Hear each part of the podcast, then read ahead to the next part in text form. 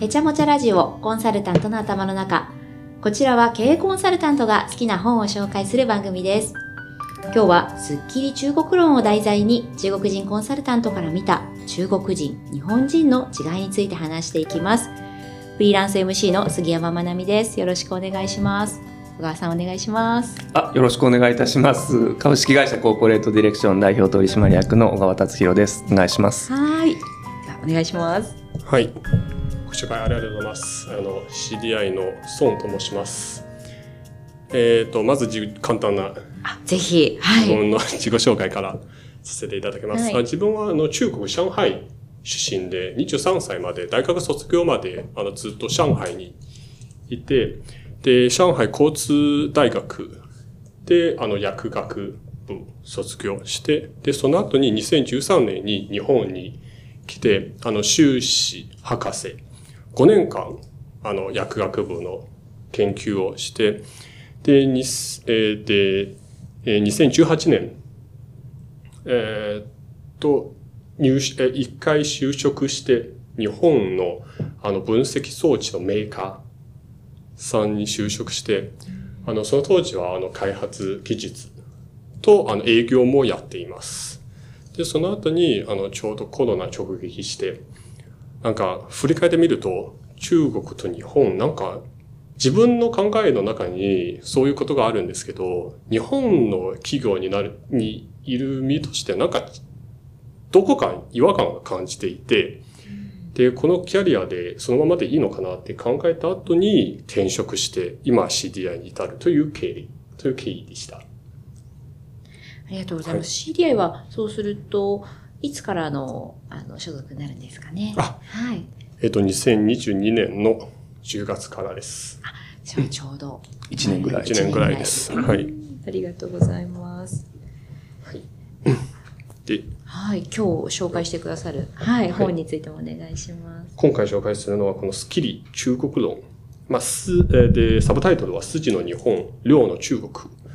で、その著者の方は、あの、もともと、えーっと、あ、ユニクロ、あ、そうですね。ユニクロの中国事業に携わっている方で、で、今は、あの、同じくコンサルティング、コンサルタントをあの経営している、その、田中信彦様が書いてる本で、まあ本当にその方の実体験とかもともに、あの感じてた、あの中国。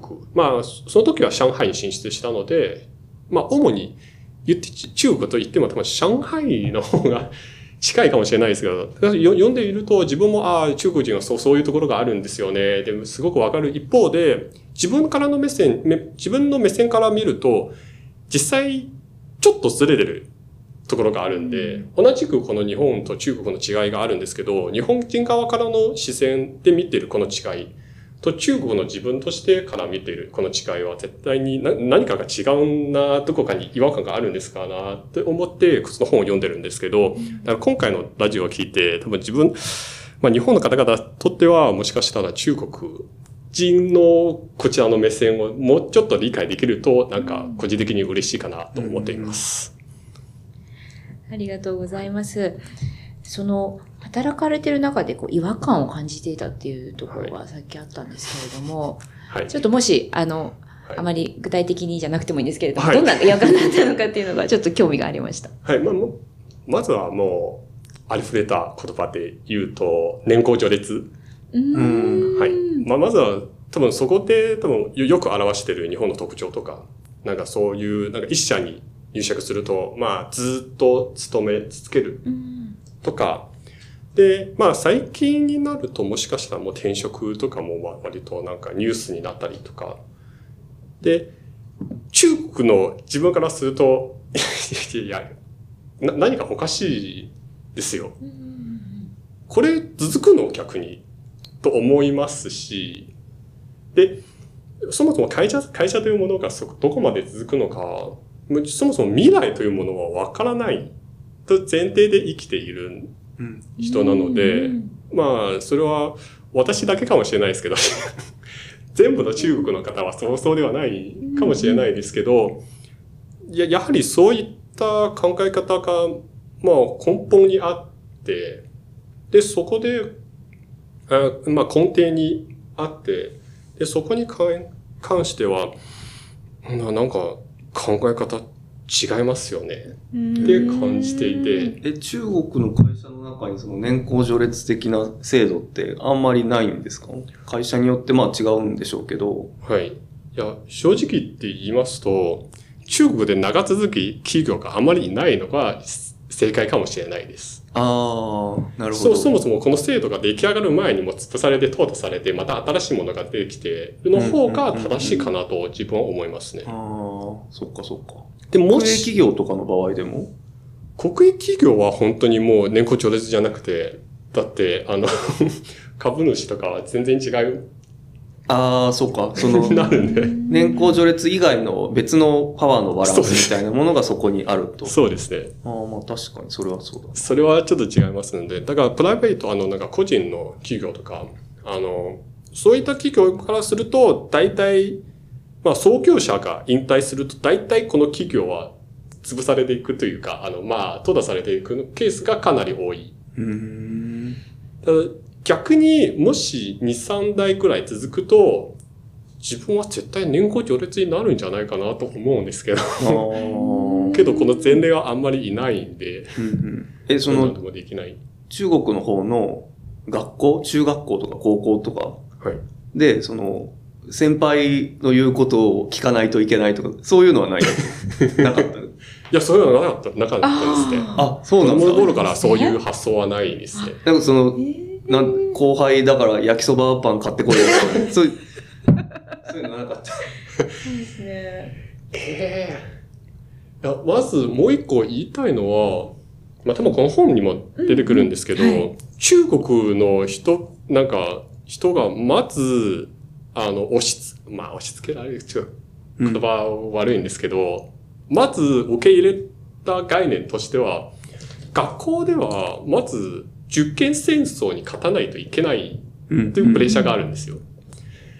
で、そうなると、多分さっきのエピソードで言うと正直部活とかの方が強いイメージなんうんですよね。うん部活の中で先輩が後輩にそういうなんかうん焼きそばを買ってくら買ってこいよとかで言うわ言うのかもしれないですけど、そういう別のつながりはあんまりいない、いなくて、全員がテストの勉強をしているのが一塊になっているんですよ。なるほど。全員が一塊。だから、あの、その、日本でよく、正直自分は、あの、にあの、中国に、中国の友達に、あの、日本を紹介するときに縦割りというのが、日本の構造でよく使われる、使われる言葉なんですけど、うん中国であれ、これが理解できなくて、うんなぜかたた縦割りがないかというと、みんな一、一塊になってるんで、全員が、あの、受験戦争に勝たないといけない。で、テストして大学に行って、で、それだとに、就職もまた一塊で就職する。なので、そういうなんか別々のルートとかもあんまりなくなくて、だから縦割りというのが、中国にとってはすごく理解ししづらい概念。へーそもそも翻訳時点でももうもう無理です。中国でそういう対応する言葉がない。うーん、そうなんだ。そうなんですよ。その年上の方が、その、まあ、偉いって言うと変ですけど、まあ、一旦偉いって言うと、はい年上の方が偉いみたいな考え方って、なんか勝手にその、昔の中国からもらった考え方なんじゃないかと思ってたしてたんだけど。はい。ちなみにこれも本当に筋という概念にのっとって、はい。うんうん。そもそもこれが筋じゃないですか。あの、うん一筋でこれ続くので、中国は、どこからかずれ、ずれてるかもしれないですけど、まあ、後ほど説明するかもしれないですけど、どこからずれてて、もう筋というものがなくなって、全部、全員が一塊で競争を行っているという状況に今陥っているなるほど、というのがなるほど。現実。そうなんですね。この本が、スッキリ中国論の後に、筋の日本、量の中国っていうところが、はい、あるので、はい。その筋の部分が実は中国はもうないかもしれない。あんまり見かけないと言っても、まあ最近は出てくるかもしれないですけど、それ出てくる理由も、実際量があると、もしかしたら筋ができるかもしれないうんと思っていますが、それもあくまで、層の仮説であり、この本、本の中では触れていないことです。うん。でまずは、その、さっきの話をあの説明しようとすると、まず日本の筋を理解しないといけない。そうです。そうですね。思ない日本は筋の国だって言われてもなんか、はいちょっとピンときてないかもしれない。本当ですか？はいそれこそ多分、多分その、日本の中にいるので、はい。相対的に見ると、日本って筋の国ですよねっていう見え方ができるっていうことだと思うんですけど、はい。いや、多分僕の中でもその筋は大前提になってそうですいて、ね。当たり前になっうんて、わざわざハイライトすることじゃないっていうことなんですよね。それが土台になっていると思いますんですけど、だと思います。じゃあ、ちょっと個人的に、あの、まあ、この本にはそこまでそれ以上は踏み込んでいないんですけど、まあ、個人的にちょっと注釈を足していきます。うんうん。で、筋というものを、あそもそも一つのなんか、ことあ国とか、あの、まあ、文明と言っていいですかね。を説明するときに、あの、外、外国語に翻訳できない言葉を探すのが、割と面白いかなと思っているんで、うんうんすなわち、これは本当にこの、この文明、この国を表す言葉じゃないかなと思って、と思ってます。だから他の国にいないもの。すなわち、この、この日本語でしかない言葉で、外国語に英語とか中国語に翻訳しようとすると、これ無理だね。よくよく考えたらこのニュアンス伝わらないんだよね。って、で言われるものが、それは、え、日本語の根本、革新のところじゃないかなと、私は思っています。で、まずは筋という言葉は、あんまり中国語翻訳はできないと思います。して、自分は。まへず。ーそうっす。で、それで、じゃあどうやってこれを解説すると、あの、筋につながりがある言葉をちょっといくつか羅列しして、で、それでちょっと筋というのはどういうものなのかを説明しようかなと思ってます。まず一個、い一個目は仕組みという言葉です。で、筋に似たような、最初に出て、パッと出てくる言葉は仕組みだと、そう思ってます。これが社会の仕組みですよ。これは会社の仕組みですよ。だから言われると、あ、これが仕組みなんだって言われて、ああ、なるほど、これ筋が通ってる。だからこ、これが、例えば社会の仕組みになると、これ社会のなんか判断基準とか、えっ、と、よし、よし悪しを判断する。あの、まあ、基準になっているもの。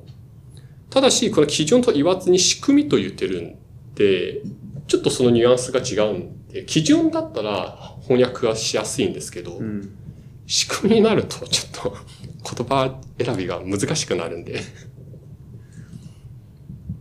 で、こちらはこの本の中には実はあの実例があります。はあの、日本で、えっ、と、仕組みというのは、あの、日本がめっちゃ得意なんですよ。うん仕組み。仕組み化しようとか。そうですそうですで、中国はあんまりこれ、そうですね、ビジネスの世界に仕組み化という言葉があります。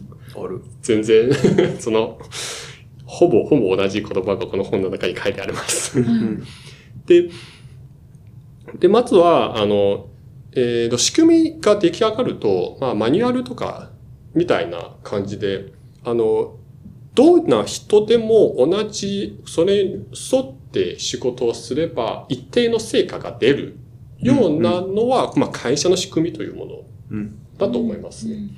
で、それが特にとにとにかく苦手な中国というのはなぜかというと、中国の人たちは、まずは仕事をもらった後に、いかにこれをこなして、いかに成果を上げることを考えてるんですよ。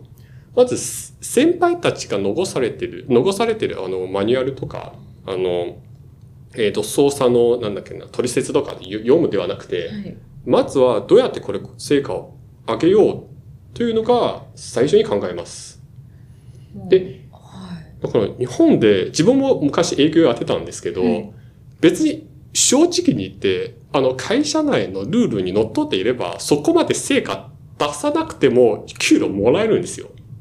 あなるほど、逆に。うんなるほどうんそれ日本って当たり前のように感じるんですけど、うん中国人からすると、あ、あえ？おかしくね？いやいや、これ売り上げ立ってないですよ。売り上げ出してないのに給料もらってるんですよ。じゃあ、なんで売り上げ上げられないですか？って言われたら、いや、マニマニュアル通りにやってるんですけど、で、そうすると先輩たちが、いや、今年は運が悪かったとか、まあ、不景気とか、まあ、正直自分の時期はちょうどコロナに直撃した時なので、うん。いや、コロナのせいじゃないかなっていう 分析はするんで、いやー、それは、まあ、おっしゃる通りだと思いますけど、いや、それをなんとか努力して、あの、計画値を達すとか、もしくはそれを上回る成績を出して、自分の給料をもらえて、それなら納得できるんじゃないかなと思ってるんですけど、どうやら、なんか、日本での考えはちょっと違い、違うみたいうん。で、それがなんか根底のところになんか違うのような感じがします。中国の人は仕組みを探すではなくて、まず量で満たしていく。うん。成果を出す。成果を出すね。あーそれから出して給料もらって、それならなんか納得うん。できるんですけど、ただ成果を出さ出さずに、ただルールを乗っ取ってやっている。それでも給料もらえるのは不思議に、ああ、そこは不思議だっていう。不思議なんですようね。んよく考えたらそう、そうでも、まあそう言われたらそう、そうだなって、ちょっと不思議に感じる部分はあるけれども。とはいえ、これなんか当たり前の世界なんですよね、ここ。うん日本では。確かに確かに。確かに今言ってもらって、あ、そうだなと思ったのは、この仕組みっていうのが業務のルールだとか、いマニュアルっていうこと、プラス、なんかその、コミュニティの規範に従ってるかどうかっていう要素が多分入ってるんでしょうね。はい。コミュニティの規範は、えーっと、本書の後半の部分に出てきます。あ、出てくる。それが応用編で、あの、爆買いというものがみんな嫌嫌うようになる理由につながります。爆買い？爆買いというのははいよくキーワードで聞きますよね。も中国の方う、のもう死後かなと思ってるんですけど。いや、でもこの前、あの、上のアメ横久しぶりに行ったら、いまたね、あの、観光の人たちが戻ってきていて、すごい勢いで薬買っていってね。はい。で、大体その薬屋の横に、えっ、と、スーツケース屋さんがああ、って、すごい。みんないっぱい買うから入れるカバンがなくて、そのカバンがめっちゃ売れるんだろうなっていう。なるほど。ねそうなんです。だからで、まあ今その話してるんで、うんだからあのルール、あのなんだっけ、業界内でルールがあるんですよ、実は。例えば日本では。うん、うん。だから実は、えっ、と、えっ、と、小売りとかで、まあまずは卸売りがあって、でその後に霊媒、まあ小売りとかがあるんじゃないですか。で、日本では実はこれかなり分けて考えてるんで、こっちの取り分はこっちの取り分です。向こうの取り分は、あの、こっちは触っちゃいけないうんという考えがあるんですよね。あの、卸売りは卸売りでき競い合って、で、その後に小売りの方は小売りで競い合う。っていうのが、まあなんか、まあ言っちゃうとそのまま仕組みってものになるんですけど、中国ではそういう考えがなくて、だからなんでみんながこれで爆買いするかというと、あ、日本安い。中国高い。持って帰ったら、転売すれば、え、これ儲かるんじゃない？というのが発想になって、だからみんな爆買いするんですよ。そうなると何がおかしいかというと、日本のタブーに触れているんですよ。うん。だから、あの、もし君は後で小売りするなら、卸売屋さんに行かなきゃいけないという、日本の思考回路、日本、日本のそういう方たちの思考回路になってるんで、これ、ここで小売りの方方で買って向こうに持っていくと、こっちのルールが破れるあそ恐れがあるので、ああ、なるほど。それができ、それが最初はみんな喜んで、ああ、爆売りし、ああ、爆買いしてくれて、ああ、ここめちゃくちゃ、あの、なんか売り上げが立ってるんで、あすごくいいなと考えてるんですけど、よくよくその後にニュースが続くと、みんな深掘りし始めるんで、あの、で、それで、さし、あの、最後に気づいたのは、あれ、中国の人たち、あれ、転売してない？自分用じゃないですよね。そうなると、あれ？卸売りの方に行かないといけないんで、それ、だから、あの、最、その爆買いという言葉が、あの、ニュースとかで、だんだんと頻度下がっている。うん。それがなぜかというと、あの、業界の人たちに怒られるからです。うん確かに。で、逆、逆に言うと、中国の人たちはそういう考えがなくて、それを分ける仕組みが理解できなくて、え、いや、安いから、ここで安く仕入れて、高く売れば、それは商売として成り立つわけなんですよ。別に誰かから買うとかは関係なくない、うん、結。果を出すっていうところに。そうなんですよ、はい。結果出すという意味合いでは、うん。それは当たり前なんですけど、それが卸商社、あ卸の方、あ卸のメーカーから、から、う業者から買うなのか、小売りの業者から買うなのか、どっちでもいいんで、うとりあえず安く仕入れることが大事。ただし、日本としては小売りするなら、卸の業業者から卸で、あの、か購入しないと、それは筋が立たない。う。うんんわかる 何かが乱されてるそのす乱される気がしますよね。気がする感じですね。そうそうそうね。すると、はい実際日本の方たちは業界団体とかすごく反発しうん。する理由も皆さんわかるかもしれないです。ただし中国はそういう仕組みがなくて、うん。え、あの、転売で言うと、はい。日本だとそのコンサートのチケットとかをはい。たくさん先に買って、で、こう転売すると結構ダメってあるじゃないですか。そうです。そういうのって、上海とかだと、どうなるんですか？そうね、自分が日本に来る前の話なんですけど、うんこれもありふれているんですよ。うん。あの、チケットを先に買って、で、チケット売り場のと隣で売ってるんですよ。その人たち。うん。全部買い占めて、うん。隣で、あの、あれ、コンサート来るんですか？はい。え、じゃあ、チケットあるんですよ。いかがですか？って言われるんで、え、なんで？って思うんですけど、え、ここ高いじゃん。だからチケット売り場に行ったら、あ、売り切れ？え、なん、えってなるのが結構ある話なんですね。で、ちなみにこれも中国特有のあの単語があるんですよ。はい。黄色い牛と書いて、黄牛と呼ぶんですけど、はい。黄色い牛。黄色い牛。で、その人たちのことを指しているんですよ。これはで、その転売をする人？転売する人。へそれが、あの、翻訳できないんです。すいません。翻訳できないんで。どういうこれ特色特有な、あの、はい単語が。だからそういう人たちは、はい普通に存在するのも、みんな、了解、暗黙の了解ではなくて、明白な了解なんですよ。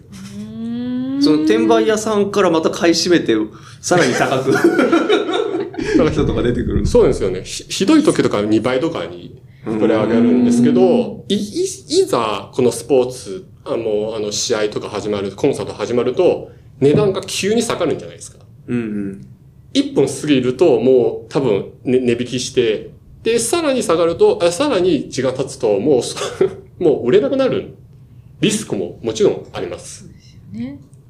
で、そのリスクを承知の上でその人たちは、あの、転売しているので、だからちなんか日本で、実は、えーっと、この前になんかニュースで PS5 とか、スイッチとか、うんうん。なんかそういったニュースとか、なんか転売で、みんな、で、日本人のネネット上ではみんなおご、おごるかもしれないですけど、中国からしたら、そこまでではないですよ。普通に市場原理が働いてるだけですもんね。そうなんですよね。だってメーカーが定まっている価格よりこのものの価値の方が高いなら、こっちは安く買い占めて高く売れば儲かるっていうのが当たり前のような感じるのは、あの、海を越えて西側のあの、あの大陸の方の人たちの考え方なんですけど。で、日本からすると、メーカーから購入しないといけないというのが働いてて、正規ルートみたいなところに尖ったりしますよね、なんか。それが筋です。ああ、筋ですね。ーそうですね。筋が取ってる発想なんですけずど。る、ずるいよね、みたいなのあるよね。ああ、感じがしちゃうかもしれないです。とはいえ、まあ、ずるい、いや、ずるいと言われたら、うん、ずるいはあままりないですずるいですね。感覚にはでもあまりならないってことですよね、きっとね。けど、な、まあ、市場というのはそういう原理じゃないかなと思いますけどね、うん自分は。だから、安く、そもそも価値って、なんか、もう価値、価格と価値って見分けが難しくて、それが購入する人がいる限り、転売屋さんは多分なくならないと思いますけど。うん。例えば元々定価5万円のものが、いや、10万円払っても買いたい人がいれば、じゃあ転売はさすがに 転売するんじゃないかなと思いますけど自。然なことですよね。そうですよん死後自然だけど、日本では、まあ、大半の人、本当に大半の人がそれを受け入れられない。すごい筋。それが筋が働いているというのが証拠ですね。うんやっぱそういう人が出てくると、コミュニティのなんか持続性が下がりそうな感じがね、本当に。直感的にはするからやっぱあ嫌だなと思うんですよね。そうなんですよ。持続性の話は、その後すぐしますんで。持続性のところ行ってみますか、あ筋というものははいあの、何かが、そもそもあの、今まで過去から現代に受け継がれる何かしらのものが筋。っていうのが、うん。なんか、理解がいかがですかね。多分先輩とか先人たちが残されたもの、うん。で、ここもそれを踏襲して受け継いでいく。のが筋というものなんですけど、量になると、それどうでもいいになるんで、中国の発想をするとそ、そこはどうでもよくて、うんうん。今、これが安い。こっちが高い。だったら、ここを爆買いして、こっちで持って行って売る。のが、それが、まあ、中国の考え方なんですけど、うん。で、それが何が、あの、難しいかというと、うん日本での筋というものは、過去から現代に受け継がれるから、現代から未来への受け付も、あの、進む、進めるわけなんですよね。うん。意識はしますよね。意識はそ、うんそこまであの、なんか計画通りとかプランがあって、で、それであの、進めていくんですけど、量に関しても現在しか生きていないような気がします。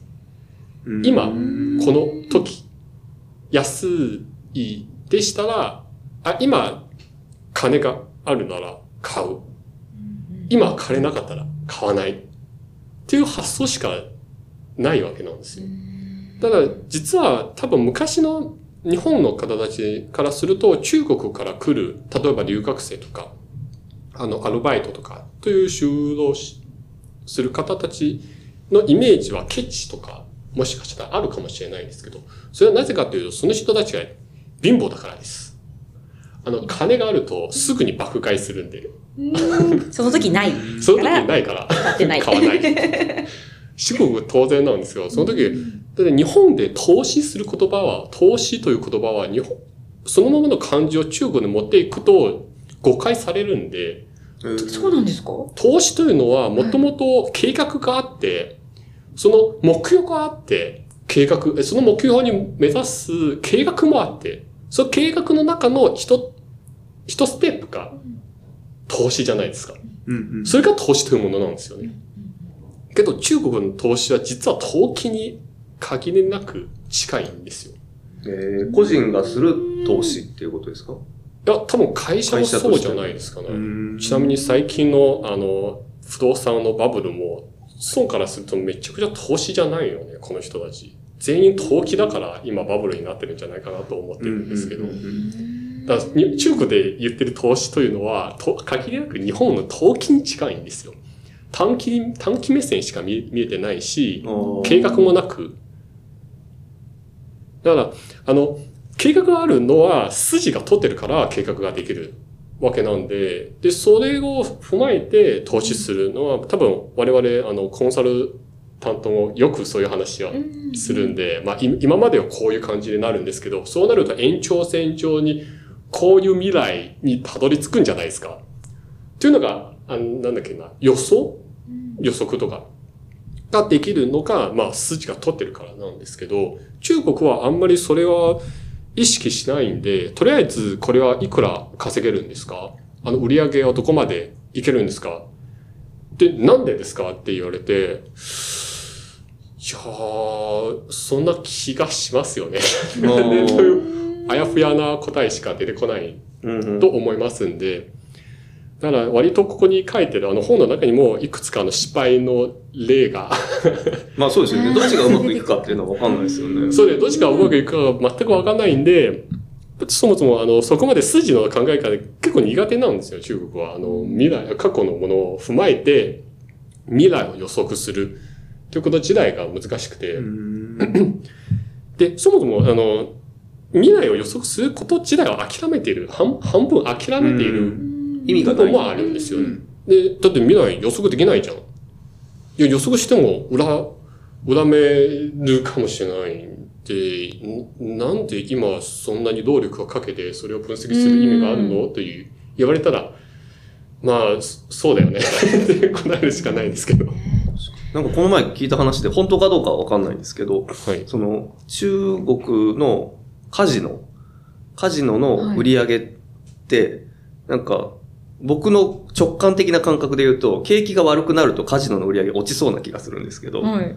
なんか景気が悪いとカジノの売り上げ伸びるらしくて、それはその株に投資するよりもカジノに投資した方が、なんか期待値がいいような気がするので、どこにお金を配分するかって考えると、むしろ景気悪いと、カジノの方にお金を持っていきたくなる人っていうのが一定数出るって聞いて、本当かどうかわかんないですけど、正直、中国で投資と言われたらもうギャンブルに近いんですよ。うん関係なく。うんそうなると、それもなんか、今、その話聞くと、なんか、なんとなく理解できる、な納得できるんではないかな。で同じく、あの、株に投資するのも、長期目線では見てないから、短期での、あの、うん。売買を考えてるので、だから、あの、結局ギャンブルとあまり変わらないうん。ことになるので、その話は割と自分は納得できるんじゃないかな。中国人は多分それはすると思いますね。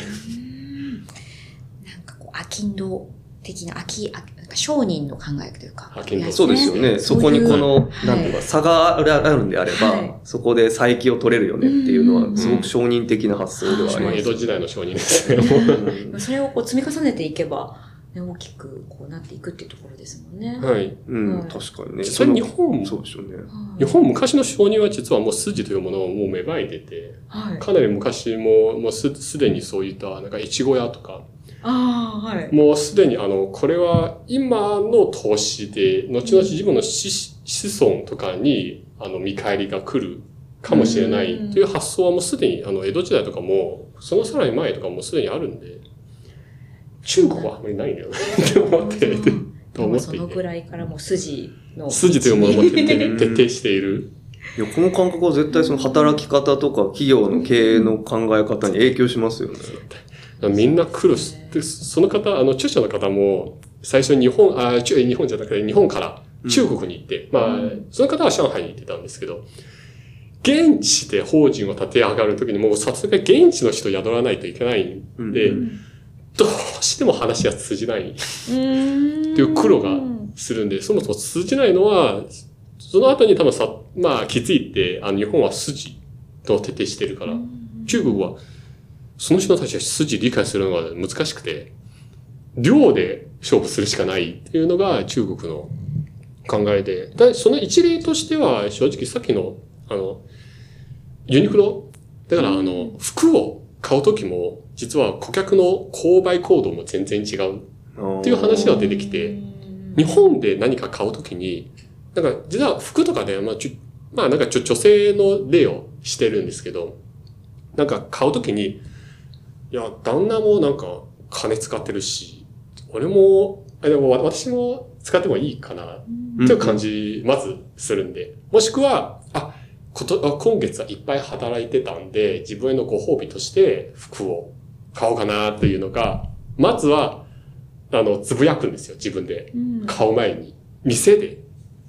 で、それの方が、で、その方の、あの、奥様が中国の方なので、で、それ書いた後に、その著者の方に、なんで日本人は買う前にそういうつぶやくんだろうって意味わかんなくて、で、なぜかというと、あ、金あれば買えばいいんじゃないというのが、思考、当当然の発想なんですけど、いや、でも買い物する理由って欲しいですよね。そうですね、そうですね。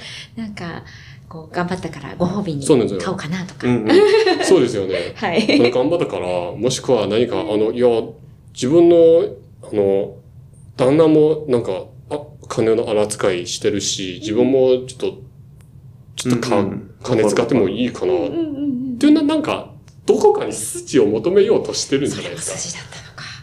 うん、確かに。確かに。なんかお金余裕があるから買おうってなんないですもんね。そうですねおお金があるから、ちょ、なんで、じゃ逆にお金があるから買わない。だからなんか、日本で割となんか金持ちとかは、もう、なんか、あの、無駄遣いとかしない。うんうん。金無駄無駄遣いしないんで、なんか計画通り、計画通りに金を使ってる。まあ大企業とかも乱暴にあの、金使わないんで、ちょっとなんか、まあ本当に投資とか、に回すとか、計画とか、通りに、あの、あの金を使いとか、まあ金だけではなくて、労力とかも、いろんな資源とかも、考え方も全部、それに沿って動動いてるんですけど、中国はそういうなんか、計画ではなく、計画はなくて、まずは、今あるかどうか。今なければ投資するも何もできなくないですか？うんなるほど。いやなんかすごい中国企業のダイナミックさね。だからそれも、それが基づいて、日本ではなんかそういった老舗長い、長く続く企業とかは残ってるのは理由もわかるかもしれないですけど、はい。けど中国のスピードはなんか速いのも納得できるんではないかな。そういうことですよね。それがないとスピードが上げられないんですよ。理由が見つからないとこれ投資できないんで。で、中国は金があるからやってみないってって言われるんで、気軽に。んなんでやるんですか？いや、それは論理ではなくて、ただ金があるから。から。じゃあ、挑戦しよう。チャレンジしよ確かに、やる理由をちゃんと説明しないといけない環境と、う。もう、やんない場合にはやんない理由をちゃんと説明しないといけない環境だと、やる量って絶対変わりますよ。いや、どうしても挑戦ができなくなるんで。ああ、面白いな。まずは挑戦の理由を見つからないといけない。で、それ挑戦実挑戦の理由を見つかるために時間を費やすけども、挑戦する時間をへ減っていくというのも、もうひ等しいんで。だから中国とか発発展が早いのも納得なんで、個人的には。すごくこう考え方というか、そう筋と量のところ結構、うんあので、理解が深まってきたかなというふうに思いました。ぜひですね、これ後編も、あの、実はあって、後編では、あの、これをビジネスに生かすときに、どんなことができるかなという具体のところをぜひお話しできればと思っているので、まはいた、あの、引き続きお付き合いいただければと思います。はい。よろしくお願いします。はい。それでは、前編こちらで終了になります。ありがとうございました。ありがとうございました。へちゃもちゃラジオコンサルタントの頭の中。ここまでご視聴いただきありがとうございました。毎回コンサルタントの目線切り口で書籍紹介していますが個人個人の解釈となります。しっかりと内容を知りたい方はぜひ実際に原点をお読みいただければと思います。この番組のご感想や扱ってほしい本のリクエストなどハッシュタグへちゃもちゃラジオでポストをお願いします。そしてこの番組を聞いてコーポレートディレクションへ経営相談をご希望の方一緒に働いてみたい方はお気軽にご連絡ください。また CDI ではオンライン読書会考えて語る図書室ブラリライブラリーを PTX にて毎月開催しています。ご興味ある方はぜひご参加ください。番組の概要欄にホームページを載せております。次回もどうぞよろしくお願いします。